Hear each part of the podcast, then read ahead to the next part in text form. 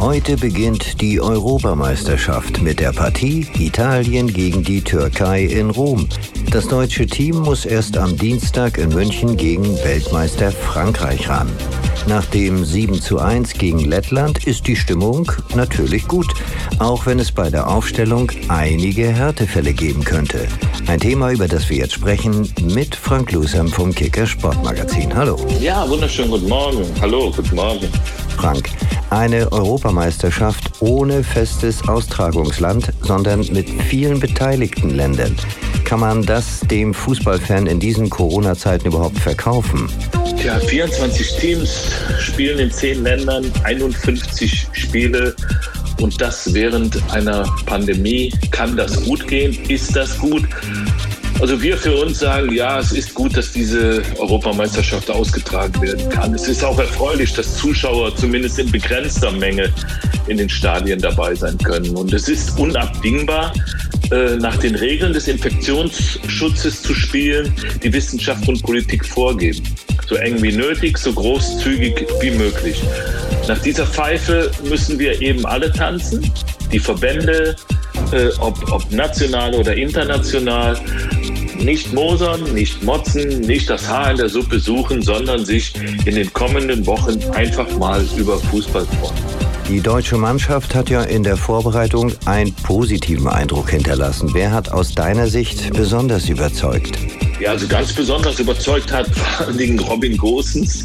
Der Junge hat eine Dynamik, die besticht und die vielen Gegnern Probleme bereiten kann. Das gleiche gilt für Kai Havertz, der vor Selbstvertrauen nur so strahlt, nachdem er das Siegtor im Champions League-Finale für Chelsea erzielt hat. Ja, und äh, hinten ist es der Gladbacher Ginter, der einen richtig guten Eindruck macht als rechter Part der Dreierkette verrichtet er seine Arbeit geräuschlos, diszipliniert äh, und während alle auf Mats Hummels gucken äh, oder auf Champions League-Sieger Antonio Rüdiger, ist Matze Ginter ein absolut verlässlicher äh, Part hinten in der Defensive.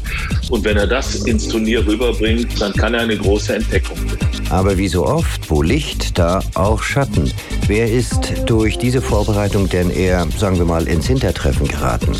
Ja, Leroy Sané ist sicherlich ein Problemfall für den Bundestrainer. Der Junge hat so viel drauf, der ist schnell, der ist technisch stark, der hat einen richtig guten Drang zum Tor. Ja, allerdings hat er auch ein Fleckma, das immer wieder Oberhand gewinnt. Aktuell ist Leroy Sané mit Sicherheit nicht erste Wahl für den Bundestrainer.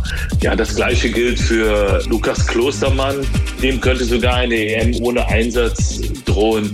Der dritte im Bunde der leicht frustrierten dürfte Niklas Süle sein. Der ist im Moment nicht in der Startelf. Ginter rechts, Rüdiger in der Mitte, äh, wo, wo normalerweise Süle auftauchen sollte. Da hat dann Mats Hummels natürlich. Da ist für Niklas Süle, für den Münchner, ist da im Moment kein Platz. Und er muss sich sputen, um den Anschluss wieder zu gewinnen. Soweit Frank Lusem vom Kicker Sportmagazin. Vielen Dank. Tschüss. Danke.